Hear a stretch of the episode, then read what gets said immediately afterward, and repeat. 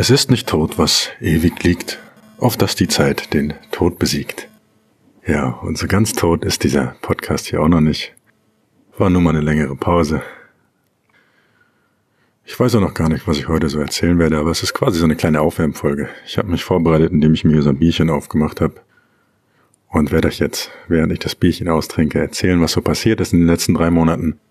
Und nächste Folge geht's dann wieder richtig weiter, so mit Business und was da so alles passiert. Und da läuft zurzeit auch echt gut. Ja, über drei Monate ist die letzte Folge her. Und in der letzten Folge saß ich noch in Bali, angeheitert im Pool, hatte große Pläne für meine Weltreise und dann kam wohl irgendwie doch alles anders. Ja, ich erzähle euch mal, wie es in Bali so war. War alles doof. ich hoffe, dann fühlt ihr euch zu Hause besser. Ja, die Asienreise war ja sowieso eigentlich nur so für ein oder zwei Wochen geplant. Oder drei. Aber ich Schussel hatte natürlich vergessen, ein Rückflugticket zu buchen und dann musste ich improvisieren. Ja, und dann war ich halt gezwungen, von Malaysia erstmal nach Bali weiter zu fliegen. Und ich hatte auch schon viel Positives von Bali gehört und war auf jeden Fall sehr gespannt. Und direkt als wir da so abends am Flughafen ankamen, da war es auch echt noch angenehm von der Temperatur, fielen mir sofort so die vielen Statuen auf und diese schicke Bauweise in den Pasar und das wirkte alles so, so ein bisschen, als ob da so vor tausend Jahren mal eine Hochkultur gelebt hat und jetzt so, so eine primitive menschliche Lebensform die Ruinen besetzt hat. Also das komplette Gegenteil auf jeden Fall zu Langkawi vorher, wo gefühlt alle 70er Jahre Plattenbau Charme hatte. Aber zu Bali sollte man auf jeden Fall wissen, dass es so praktisch mehrere Teile gibt. Es gibt so Ubud zum Beispiel, das ist mitten im Dschungel. Und da sind so die ganzen veganen Yogis, deren Erleuchtung noch heller scheint als die balinesische Sonne. Dann gibt's Kangu, das ist so direkt am Meer, schöne Wellen, das ist das, wo wir waren. Bisschen Surfer, bisschen Business, bisschen Party, also von allem so ein bisschen was. Dann gibt's aber auch noch so Ecken wie Semniak und das ist so das Partyvolk und Ballermann-Stimmung. Also für jeden eigentlich etwas da auf Bali. Wir waren die meiste Zeit in Kangu, das mit der Ballermann-Stimmung in Semniak habe ich leider erst ein bisschen zu spät erfahren und hatte mich auf die Einschätzung der anderen verlassen. Sonst hätte ich vielleicht noch einen anderen Ort gewählt. Aber was mir da so aufgefallen ist, es war unglaublich, wie viele attraktive Menschen da rumliefen. Also ich glaube, ich habe noch nie so viele attraktive Menschen an einem Ort gesehen.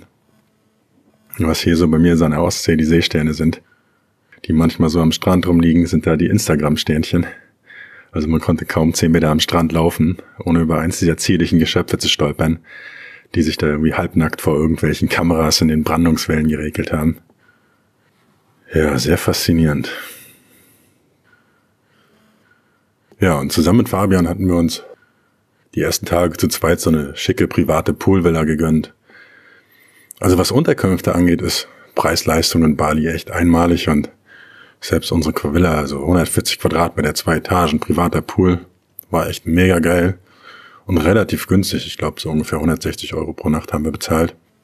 Aber selbst so für 15 bis 20 Euro pro Nacht gibt's echt schicke Unterkünfte, also wirklich sehr, sehr schön und alles mit Pool natürlich. Und wenn man so ein bisschen außerhalb des Zentrums geht, dann gibt's da auch wirklichen Luxus, aber das war uns ein bisschen zu weit außerhalb. Wir wollten ja zentral sein. Naja, und wir kamen da an und im ersten Augenblick hat sich das einfach wie mega der Erfolg angefühlt. So Bali, Traumvilla, privater Pool und alles selbst erarbeitet. Wir saßen ja Ende letzten Jahres so wochenlang bei mir in der Wohnung und haben an den Workshops für Marketing Roadmap gearbeitet und echt, glaube ich, auch eine Reihe wirklich guter Inhalte erstellt, die den Teilnehmern auch sehr weitergeholfen haben. Und diese Villa und dieser Trip, so das war so ein bisschen die Belohnung für alles. Und wir kamen da an und haben noch gewartet, bis wir das ganze Personal, die haben noch unsere Villa sauber gemacht, die unser Haus dann verlassen haben und dann haben uns natürlich so maßlos gefreut, High Five und die, ja, die sollten halt nicht denken, dass das nicht normal für uns ist. Ja, war auf jeden Fall ein schöner Moment, aber dann ging das Unheil auch schon los. Wir hatten das Glück, dass es die ersten zwei der drei Tage praktisch durchgehend geregnet hat. Also Regen, Regen, Regen von morgens bis abends. Ja, nach der Hitze Malaysias konnten wir so mal ein bisschen abkühlen und hatten wenigstens auch was von unserer tollen Unterkunft. Lage war auch echt top eigentlich. Wir hatten richtig Glück. Wir waren eigentlich nur so 100 Meter vom Strand, Partys und den anderen Leuten entfernt. Und auf der Karte sah das vorher auch alles echt gut aus. Was wir aber auf der Karte vorher übersehen haben, war so ein kleiner, feiner Fluss und der trennte uns dann von all den anderen Leuten. Etliche Kilometer hätten laufen müssen, um irgendwo hinzukommen. Und so fiel es uns natürlich leichter, mehr oder weniger nüchtern zu bleiben. Und der Fluss hielt zum Glück auch all die Partygäste von unserem Pool fern. Ja, hatten wir uns ein bisschen anders vorgestellt und saßen dann da zu zweit und nachdem es dann doch ein bisschen eingeengt in unserem Häuschen wurde, wollte ich dann doch mal auf die andere Seite des Flusses. Ich hatte mir extra einen Roller gemietet, aber ich hatte irgendwie noch nicht so Lust auf Roller fahren. Also habe ich mir ein Taxi genommen. Und Taxis gibt's ja immer wieder mal. Der Taxifahrer lächelte mich mit dieser übertrieben balinesischen Freundlichkeit die ganze Fahrt über an. Und als ich ihm vor dem Aussteigen so 400.000 Rupia für die Fahrt geben sollte, wurde mir hinterher auch klar, warum er so viel gelächelt hat. Er hat mir locker mal das 20-fache des normalen Preises abgenommen. Ja, aber so ist das da. Hinter dem Lächeln wird viel abgezockt. Ja, und freundlich wie er war, hat er mich dann auch noch an einer völlig falschen Stelle rausgelassen. So konnte ich dann also noch mehr von der Insel sehen. Na gut, also kein Bock mehr auf Taxi, dann also zu Fuß zurück. Aber die einzigen Fußgänger auf Bali sind gefühlt Straßenhunde und ein paar Touristen, die in der Straßenhierarchie ungefähr beide auf einer Ebene sind, also ganz, ganz unten.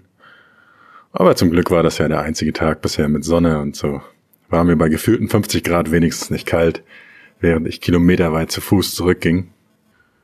Ab und zu fuhren dann auf den viel zu engen Straßen auch so ganz durch die Autos und Lkw laut hupend extra dicht an mir vorbei, damit ich mich wenigstens an einem kleinen Luftzug erfreuen konnte. Ja, die Hitze ist sowieso so ein Thema für mich. Also Langkawi war ja schon heiß mit konstant über 30 Grad und jetzt kam ich da völlig uninformiert an in Bali und musste feststellen, es ist nicht nur mindestens genauso heiß, sondern auch noch 95 Prozent Luftfeuchtigkeit. Und es war Regensaison. Und ich bin ja eigentlich voll der Warmduscher. Also echt manchmal so 30 Minuten voll aufgedreht. Einmal habe ich sogar so lange geduscht, dass, als ich die Badtür aufgemacht habe, der Rauchmelder anging vom ganzen Wasserdampf. Ja, und so warm müsst ihr euch das ungefähr vorstellen. Und auch die Luft, das ist echt schwer da zu atmen und äh, Wobei Regensaison eigentlich noch ganz gut war. Das heißt im Prinzip nur, dass es da so ein oder zweimal am Tag so einen kurzen Schauer gibt. Es waren wirklich nur die ersten ein oder zwei Tage, wo es wirklich durchgeregnet hat.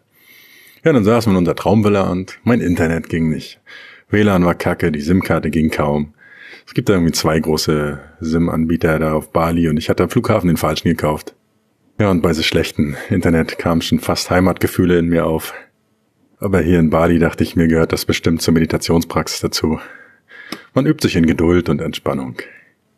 Ja, das muss man in Bali auf jeden Fall berücksichtigen. Das ist, was Infrastruktur und so angeht, dann doch noch mal etwas rückständiger ist als jetzt Malaysia zum Beispiel.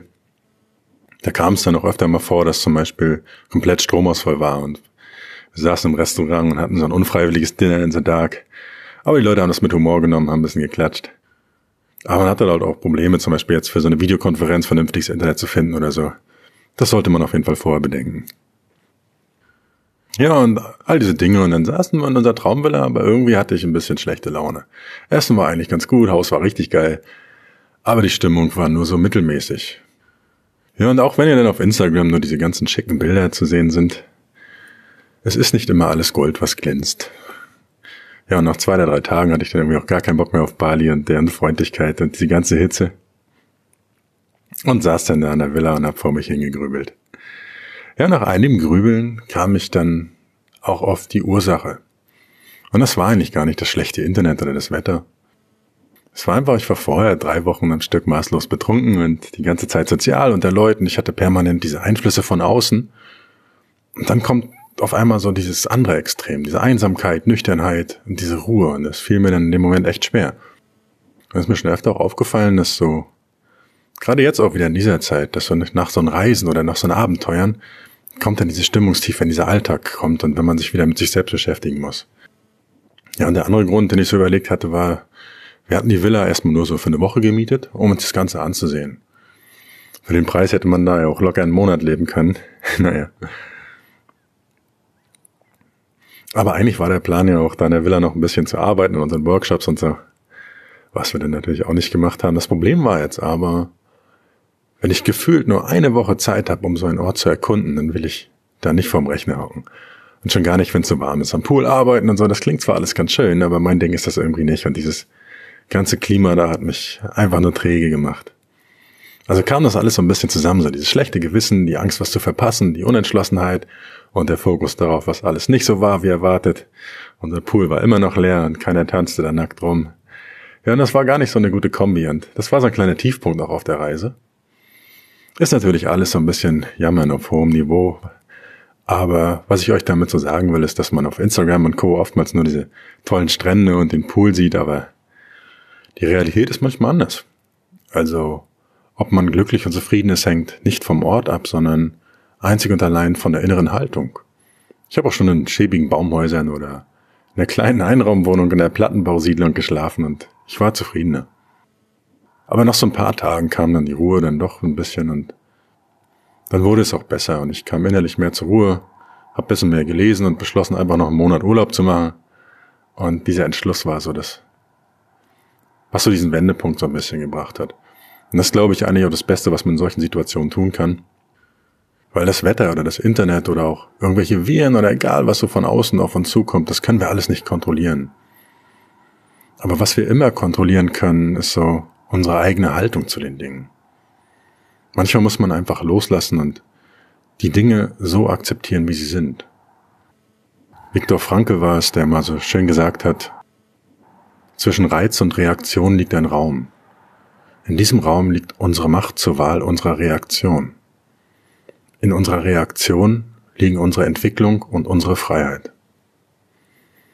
Ja, und wer Viktor Frankl noch nicht kennt, das ist der Begründer der Logotherapie und Existenzanalyse. Also für alle mit Sinnkrise oder wenn ihr euch mal in schweren Zeiten befindet, eine gute Wahl, mit dem Thema sich mal zu befassen. Ein Buchtipp dazu. Trotzdem Ja zum Leben sagen von ihm. Gutes Buch. Ja, muss ja die ganze Zeit aufstoßen vom Bier. ja, also insgesamt haben wir die ersten Tage im Prinzip wirklich nur in unserer Villa gesessen. Wir haben nichts gemacht, wir haben gegessen, getrunken, getrunken und geschlafen. Essen war auf jeden Fall richtig gut, abwechslungsreich, mochte ich. Das Leben auf Bali ist auch echt billig, muss man nur sagen. Das ist wohl einer der Gründe, warum es da so viele Nomaden hinzieht. Mir ist aber auch aufgefallen, die Währung da das sind indonesische Rupia. Und eine Million Rupia klingt mega viel, aber es sind nur so ungefähr umgerechnet 66 Euro. Spannend ist aber, was diese hohen Beträge mit uns gemacht haben, weil teilweise diskutierten wir da so über Kleinstbeträge, wer da was zahlt, einfach weil diese Zahlen so unglaublich groß sind. Und ich habe auch gemerkt, dass ich da so unterbewusst relativ sparsam gelebt habe, weil es halt im Kopf schon so eine Hürde ist für 35.000 ein Bier zu trinken oder für 100.000 ein Longdrink. Ja, aber die erste Woche war ja sowieso relativ wenig trinken. Ich war sogar zweimal beim Sport.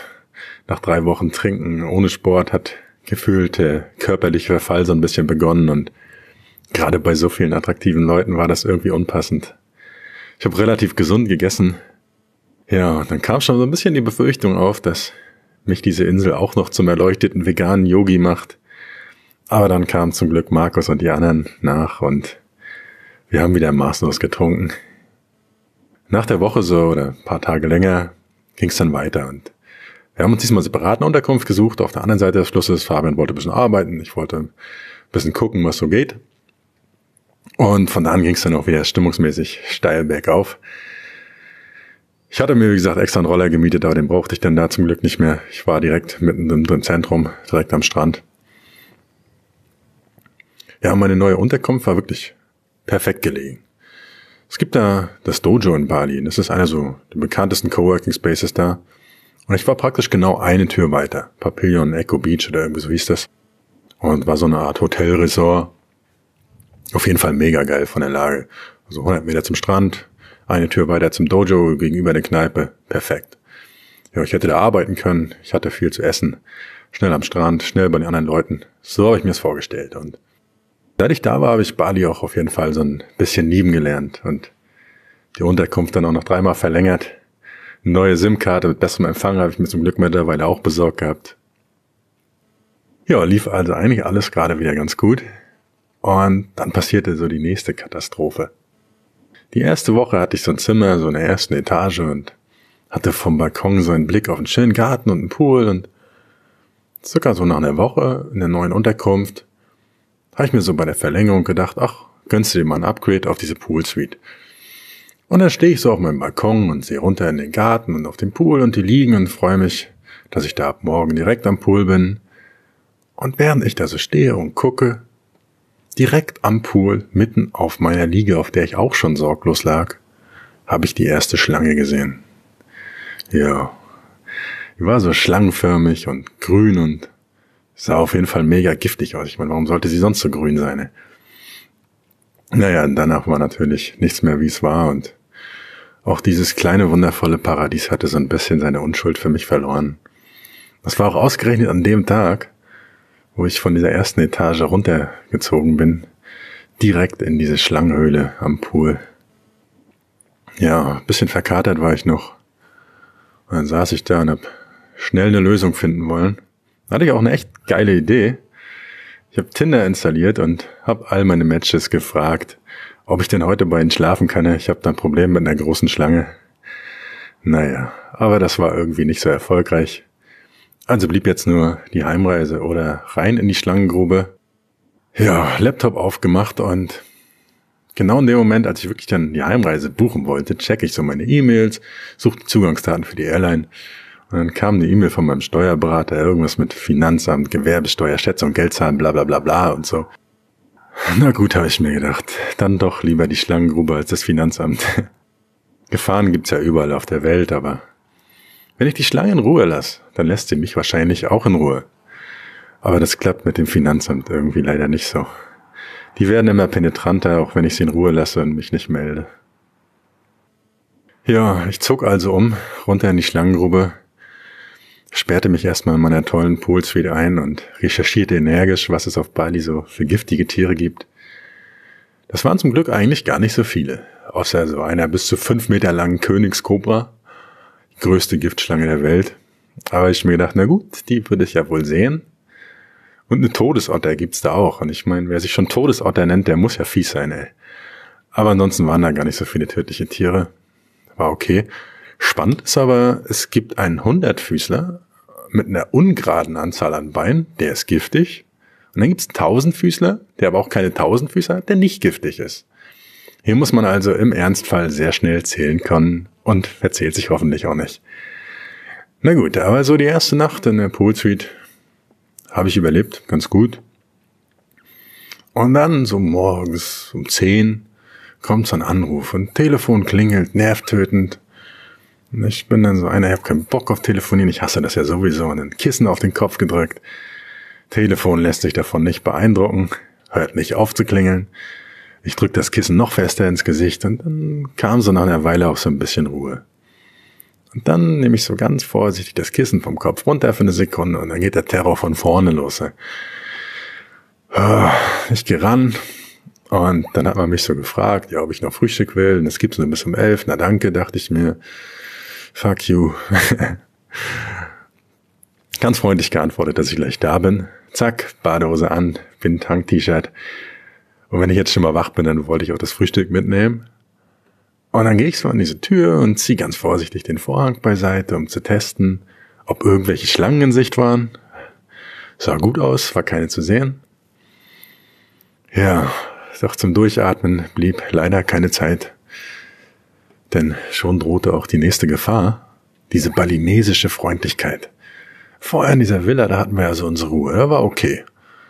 Aber jetzt musste ich zum Frühstück praktisch so eine ganze Ecke durch dieses Restaurant da laufen. Und während ich da so mit halb offenen Augen durch den Garten am Pool vorbeitaumel, stehen so alle zehn Meter irgendwelche kleinen Mitarbeiter vom Hotel darum. Und das ist mega anstrengend. Ich stell mal vor, du wachst morgens früh auf, wirst geweckt quälst dich mürrisch mit halboffenen Augen zum Frühstück und ständig kommt dieses überschwänglich freundliche Hello Sir, how are you? Und das andauernd, ey. Und dann so dieser erwartungsvolle Blick dazu, bei dem man richtig schlechtes Gewissen bekommt, wenn man jetzt nicht genauso freundlich antwortet. So, als ob da jetzt mega die freundliche Antwort kommen würde. Naja, so hin und wieder habe ich dann so versucht, als Reaktion die Mundwinkel ein bisschen nach oben zu ziehen, aber als ich dann nach so diesem Freundlichkeits-Spießrutenlauf endlich beim Frühstück ankam, war die Laune doch schon ziemlich im Keller. Und irgendwie habe ich dann auch ein schlechtes Gewissen, wenn ich alle sind so mega freundlich und ich bin so schlecht drauf. Nicht mal schlecht drauf, ich will einfach nur meine Ruhe.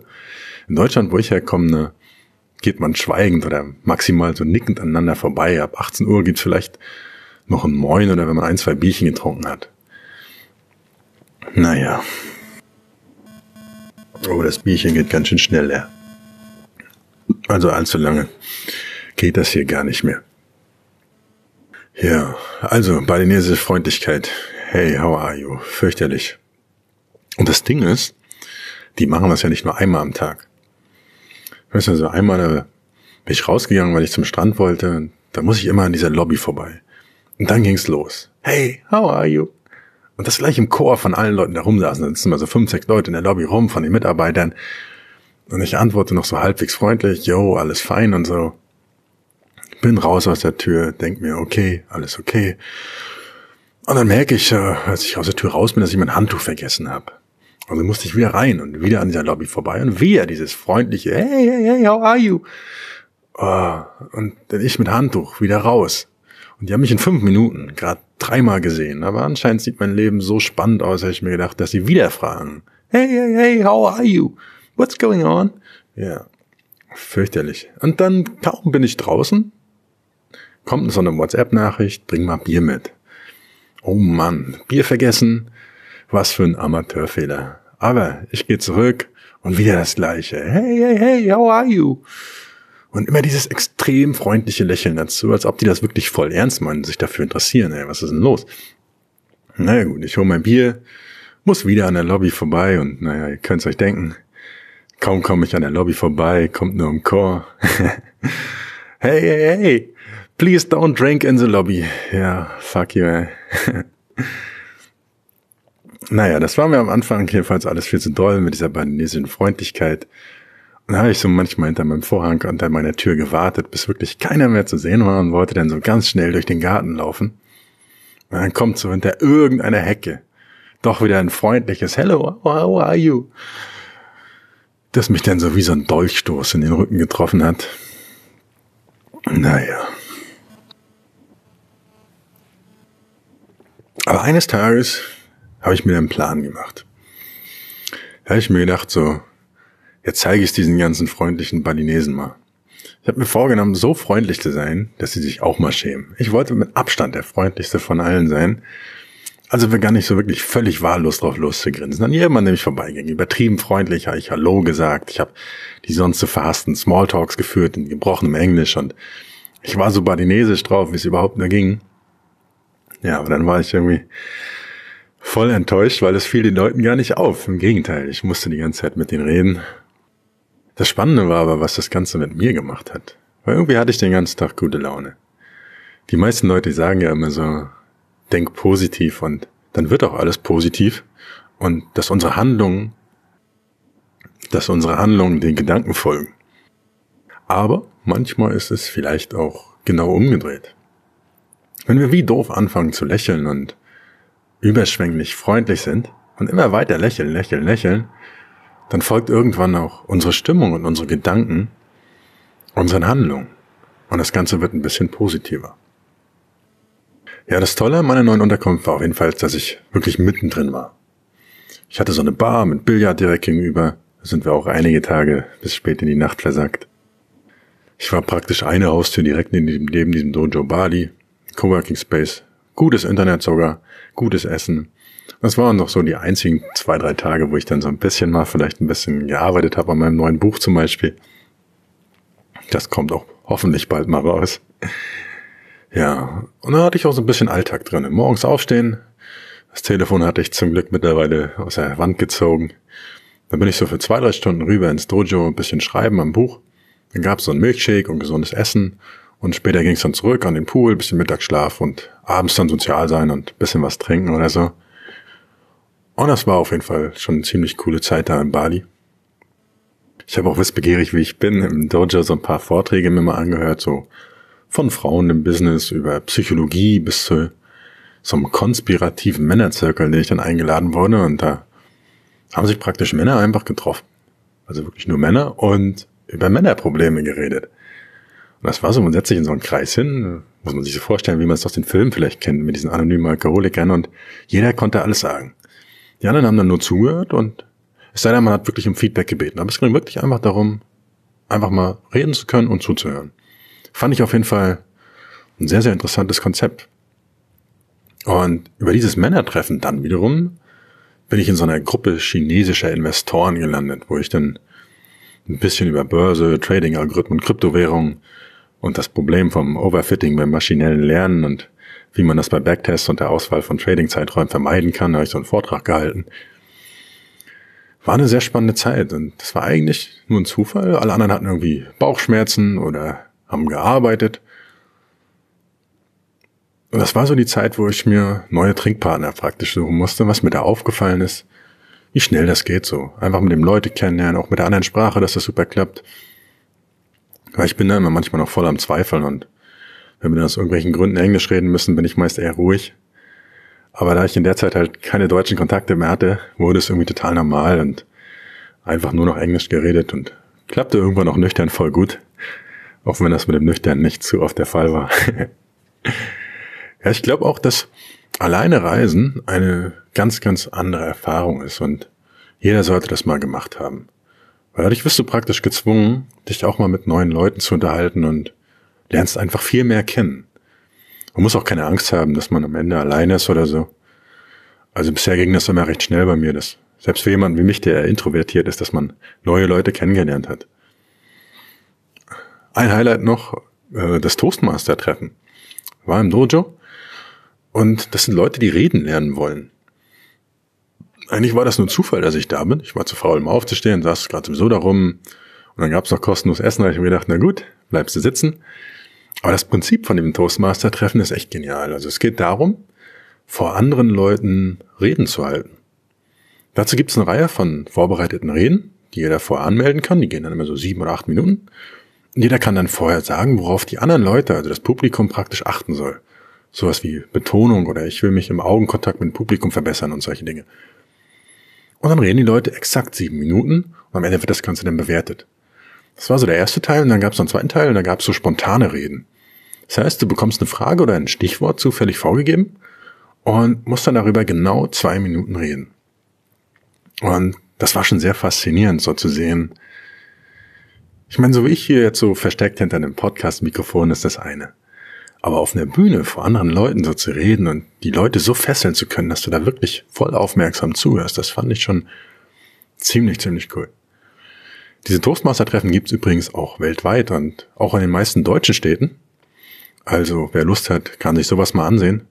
Ich fand's auf jeden Fall sehr cool und war auch wirklich so kurz davor, selbst eine Rede zu halten. Kam dann aber nicht mehr dran. Aber ich glaube, das ist auf jeden Fall so eine Fähigkeit, die dich überall im Leben weiterbringt und vor allen Dingen auch eine tolle Möglichkeit, spannende Leute zu treffen. Ja, und so ging das dann nochmal eine Woche oder anderthalb oder zwei. Und das war so die Zeit, wo ich gefühlt wirklich in Bali angekommen bin. Und konnte mir dann auch wirklich vorstellen, da noch so ein paar Monate zu bleiben. Und so langsam verstand ich auch, warum es so viele Leute dahin zog. Gefühlt waren wirklich so die, überall in jedem Café saßen etliche Leute, die am Laptop irgendwelches Zeug gemacht haben. Und da gab's halt alles, was man brauchte. Und coole Leute. Also wenn man ein bisschen günstiger lebt als ich, kann man dafür vielleicht 400 oder 500 Euro im Monat so einen Surfer-Lifestyle führen, hat immer gutes Wetter. Man kann entspannt ein Online-Business aufbauen und es sich einfach gut gehen lassen. Und ich glaube mittlerweile auch, also wer so ein Online-Business jetzt von Null aufbauen will und gerade erst startet, der sollte das vielleicht an so einem Ort machen. Der sollte sich im Job vielleicht 3.000, 4.000 Euro ansparen, kündigen und dann in so einem günstigen Land ohne diese ganzen bürokratischen Hürden durchstarten. In zwei oder drei Monaten kann man da garantiert was aufbauen, was einem das Leben da finanziert. So, und wer da eine Firmenstruktur benötigt, der kann sich eine US-LLC nehmen oder eine Kanada-LLP oder auch so ein Dienstleister wie Xolo in Estland. So sparst du dir jegliche Bürokratie, hast überhaupt keine Steuern, niedrige Lebenshaltungskosten und kannst dich wirklich voll und ganz auf das Business konzentrieren. Ich glaube, das ist eine gute Idee. Na gut, aber erstmal sitze ich jetzt ja hier in Deutschland fest.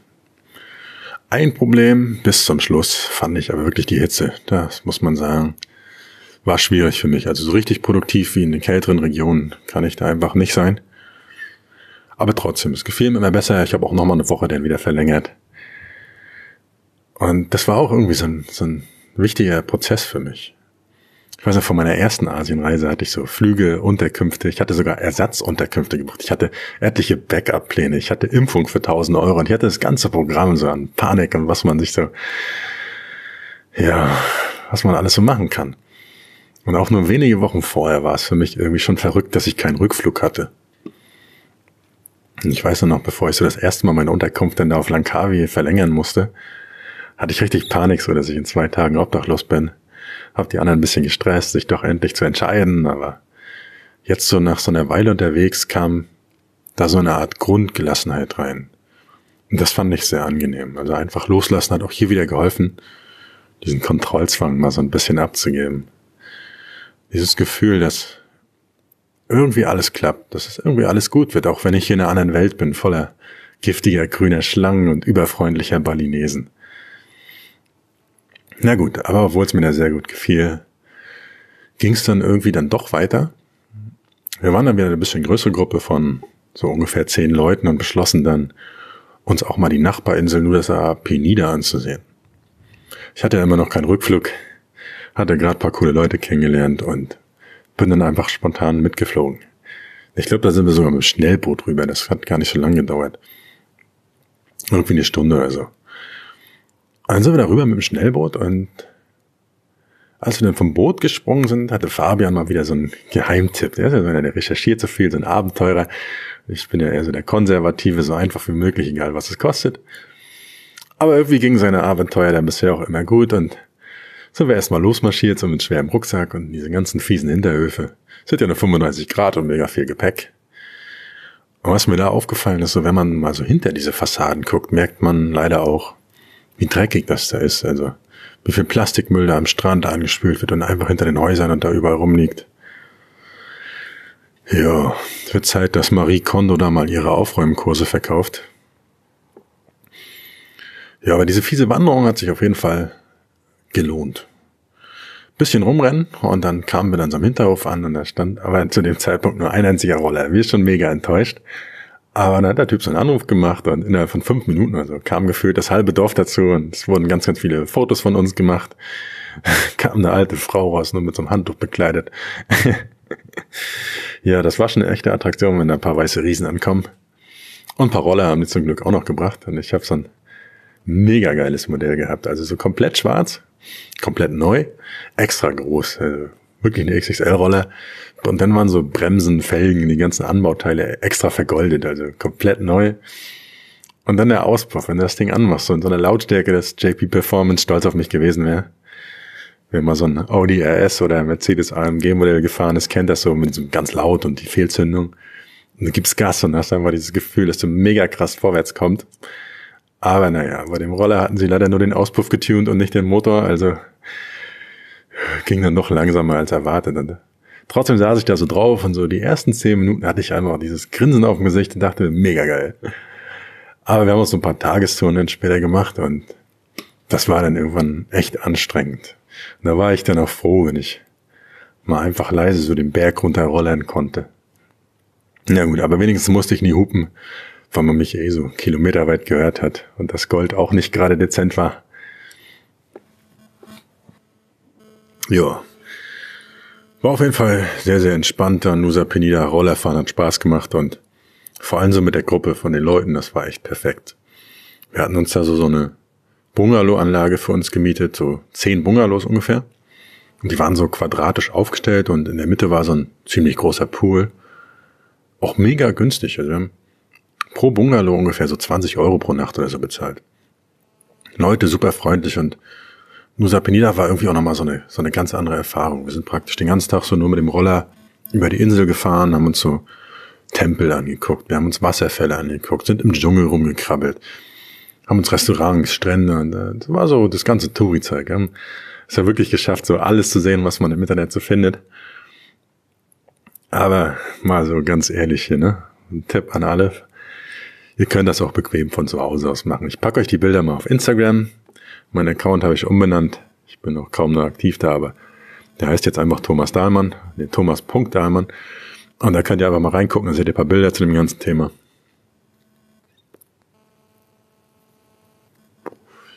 Ich mache extra noch so einen Hashtag dazu, den nenne ich wunderliche Weltklugheit. Und dann spart ihr euch die ganzen Strapazen, die so eine Besichtigung mit sich bringt, weil für diese Bilder, die ihr da sehen werdet, habe ich echt gelitten.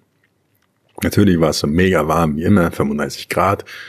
Und es ist nicht so, dass du da bequem mit dem Roller an den Strand oder zum Tempel fahren kannst. Es ist halt voll die Felseninsel.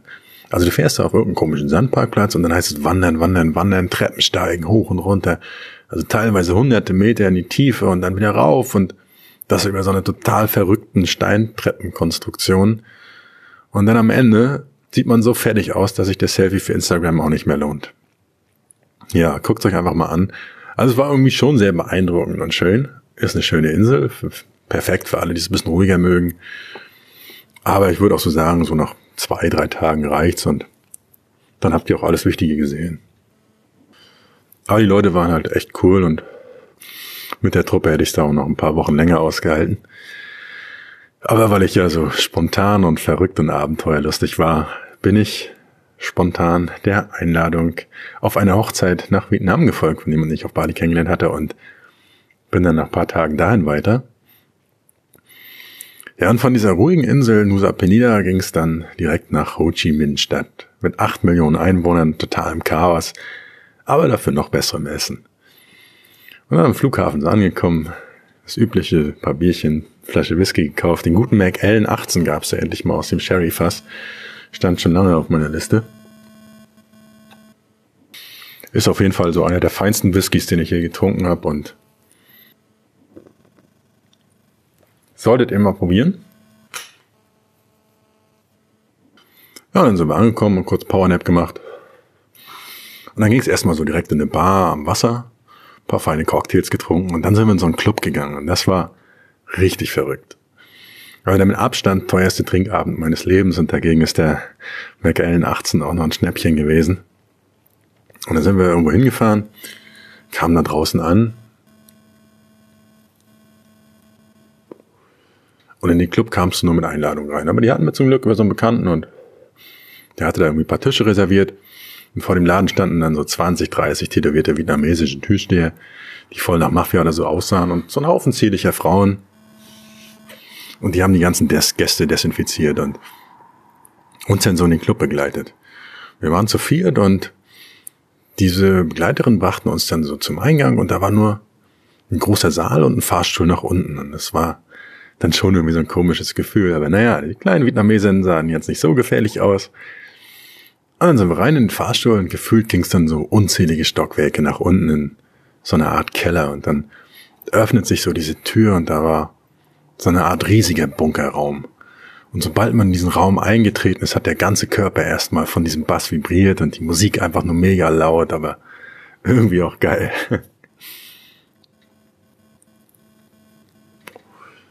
Es war so Techno-Dark-Zeug, so ein bisschen wie Berlin-Berghain vom her. Aber die Verständigung ab dem Zeitpunkt wirklich gleich null. Also selbst mit Schreien hast du niemanden mehr gehört. Aber es gab doch nicht so eine große Tanzfläche oder so, sondern waren ungefähr so 50 oder 60 Tische. Und wir wurden dann so zu dem Tisch zu unseren Bekannten begleitet, wo wir so 20 oder 30 Leute waren an zwei oder drei Tischen. Und auf diesen riesigen Tischen stand Essen. Wer der Schacht auf Netflix gesehen hat, kann sich das so ungefähr vorstellen, wie so ein Tisch aussah. Also mega Buffet, wir waren quasi Etage 1. Wie äh, übrigerweise, wer äh, der Schacht noch nicht gesehen hat, der kann sich das auch sparen, der Film war eigentlich kacke. Zieht nur runter. Ja, aber das Buffet geil und dann gab es so neben den großen Tischen immer noch so kleine Tische für die Shishas. Und praktisch wurde durchgehend geraucht. Eine Bar gab's zwar, aber man konnte gar keine einzelnen Drinks da kaufen. Es wurden immer flaschenweise bestellt. Und eine Flasche begann so bei umgerechnet ungefähr 300 Euro für irgendwas wie Jim Beam oder so. Und dann ging es noch hoch bis über 10.000 Euro für die Dom Perignon Magnum Flaschen und so. Ja, und um diese Tischen rum standen dann jeweils pro Gruppe so vier bis fünf Diener. Und einer hat dann zum Beispiel nur die Shishas betreut, damit da auch nie einer ausging ein anderer hat dann irgendwie nur so aufgepasst, dass andere Leute von anderen Tischen nicht zu nahe kommen. dann hast du dein leeres Glas nur für eine Sekunde auf den Tisch gestellt und hat sofort einer eine neue Mische gemacht.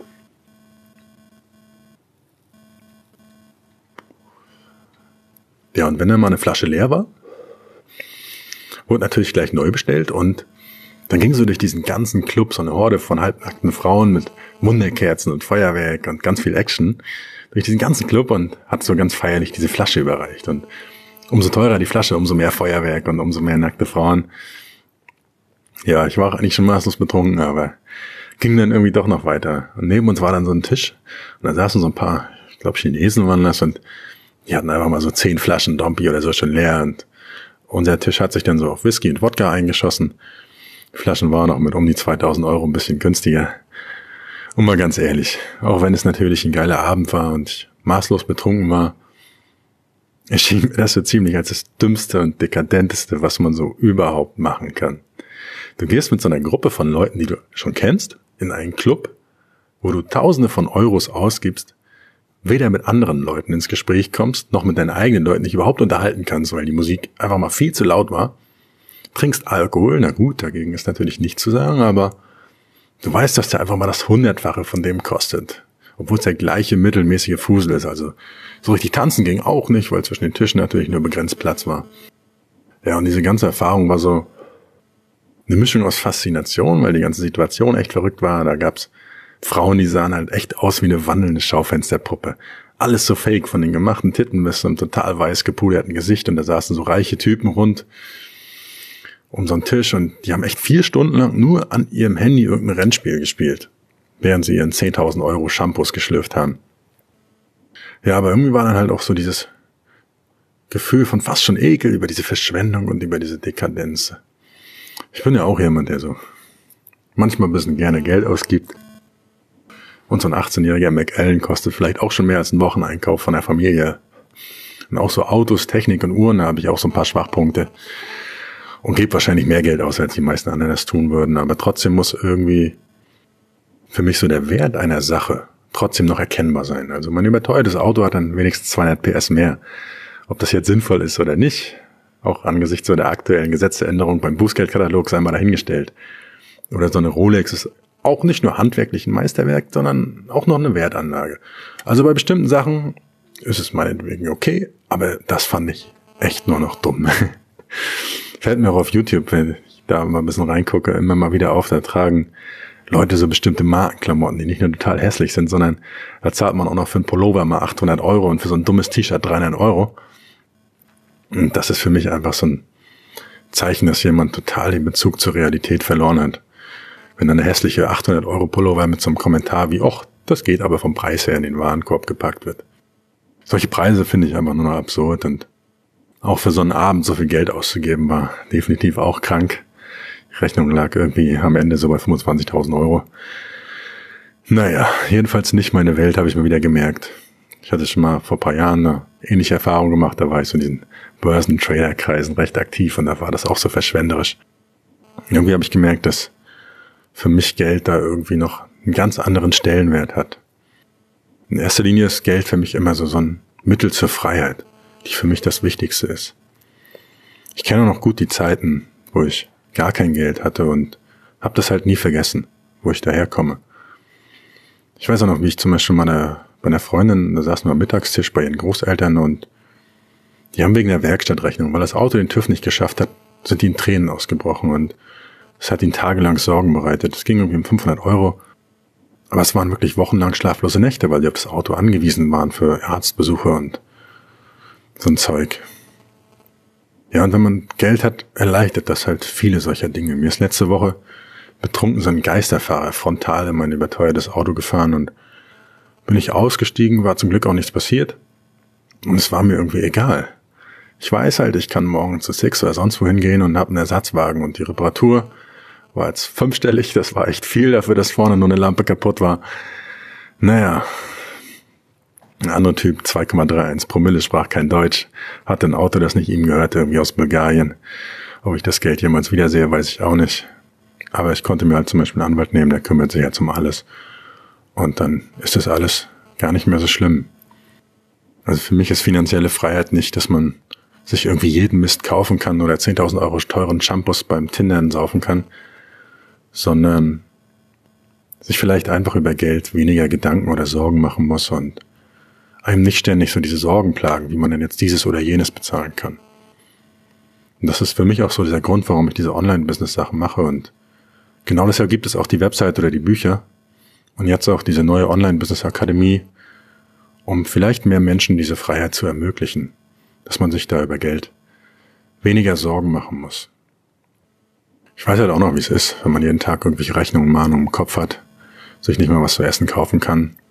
Und das war auch irgendwie mein größter Antrieb immer, dass ich und die Leute, die mir wichtig sind, dieses Gefühl so nie wieder haben müssen. Und ich glaube auch, man kann mit Geld die Welt ein Stückchen besser machen. Und bevor ich so viel Geld versaufen würde, würde ich es auf jeden Fall lieber spenden oder denen geben, die es wirklich brauchen. Aber das machen ja zum Glück auch viele, die es sich leisten können. Na gut. Aber ich bin ein bisschen vom Thema abgekommen. Es liegt hier ein Bierchen und dem Don Papa Mascara. Immer noch der beste Rum, den ich je getrunken habe.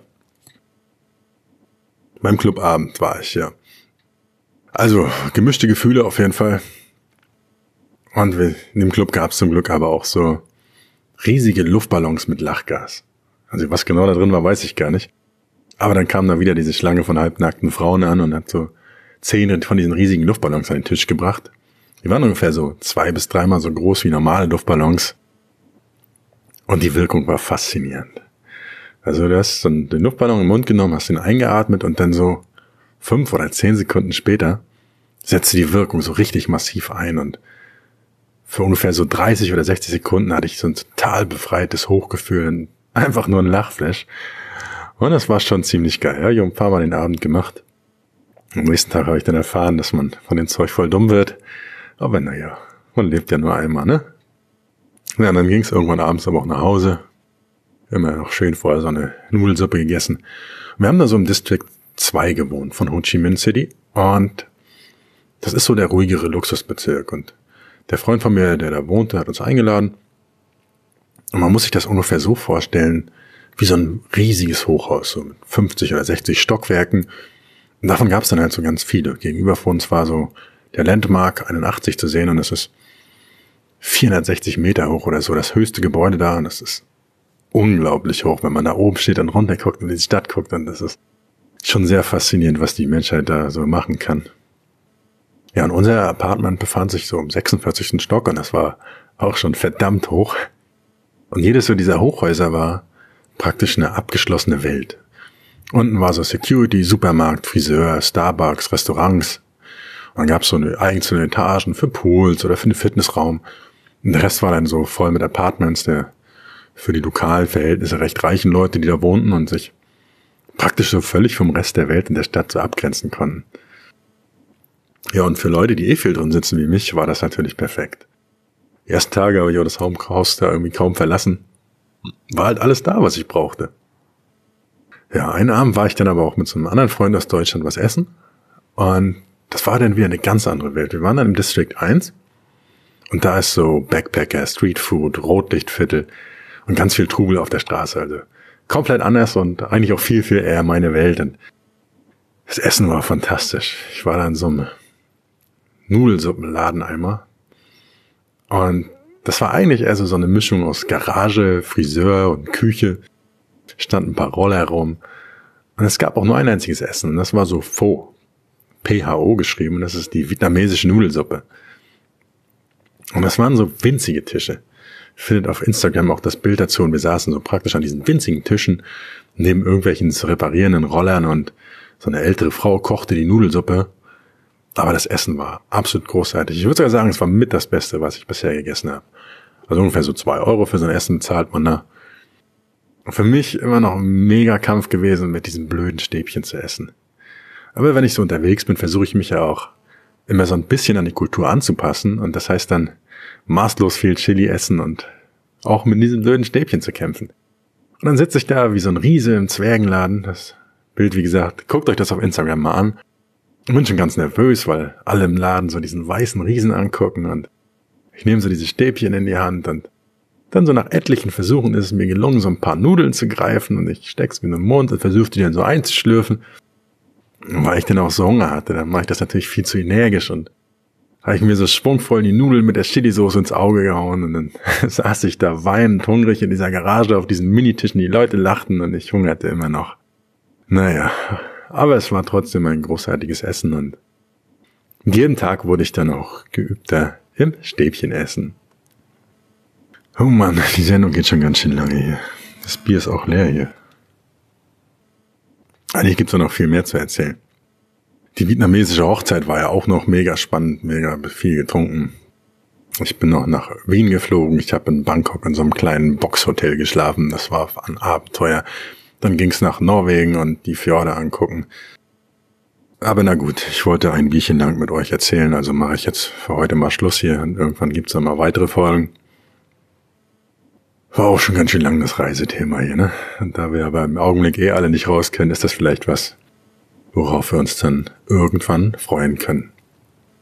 Ich habe durch diese Reise auf jeden Fall wieder gelernt, dass die Welt ein viel, viel freundlicherer und besserer Ort ist, als es uns die Medien mit ihrer ganzen Panikmache erzählen. Es gibt überall freundliche, hilfsbereite Menschen, die im Prinzip genauso sind wie du und ich und manchmal ein bisschen heller, manchmal ein bisschen dunkler, manchmal mit einer verrückten Sprache oder vier Köpfe kleiner als du. Aber im Grunde sind wir doch alle Menschen und haben die gleichen Ängste, Sorgen und Nöte, Hoffnungen, Freuden und Wünsche und ganz, ganz wichtig ist, die allermeisten Menschen sind auf ihre eigene Art und Weise wunderbar und auch freundlich, auch angenehm freundlich, nicht ganz so übertrieben. Deshalb freue ich mich auf jeden Fall darauf, irgendwann so die nächsten fernen Länder und Kontinente zu erkunden. Im Augenblick sind noch ein paar Monate Südamerika geplant und dann geht's irgendwann mal in die Antarktis Ende des Jahres vielleicht oder ich schaff's endlich mal nach Island. Steht auch schon so lange auf meiner Liste. Mal gucken, wie sich das jetzt alles entwickelt. Ich denke auf jeden Fall, dass Reisen und allgemeine Erlebnisse auf jeden Fall eine der besten Möglichkeiten sind, sein Geld auszugeben.